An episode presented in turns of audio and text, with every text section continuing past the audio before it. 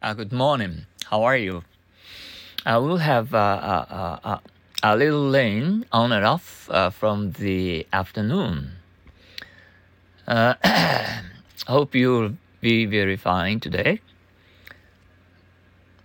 today is February 19th.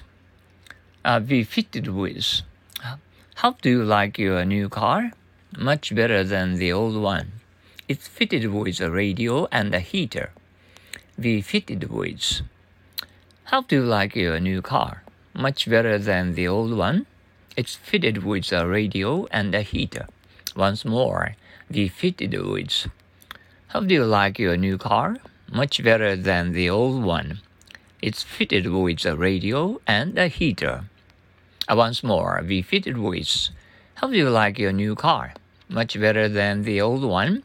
It's fitted with a radio and a heater. Fix. I'm worried about uh, front steps.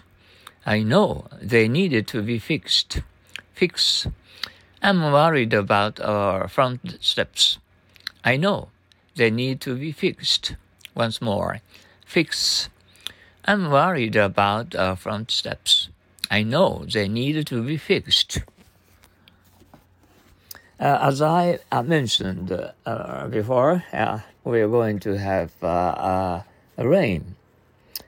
Uh, I'm afraid it will cats and dogs from the afternoon.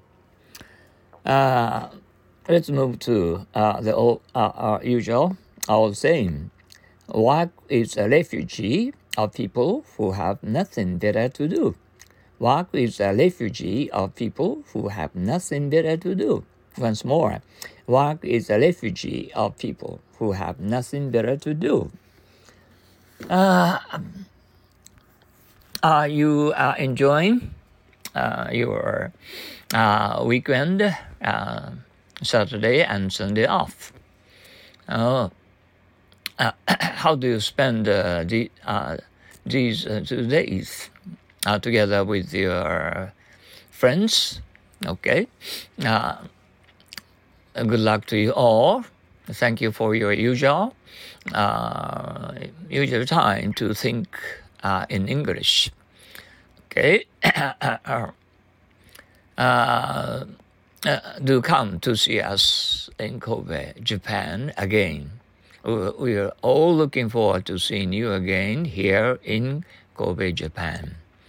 Sayonara, so long. Adios. Thank you.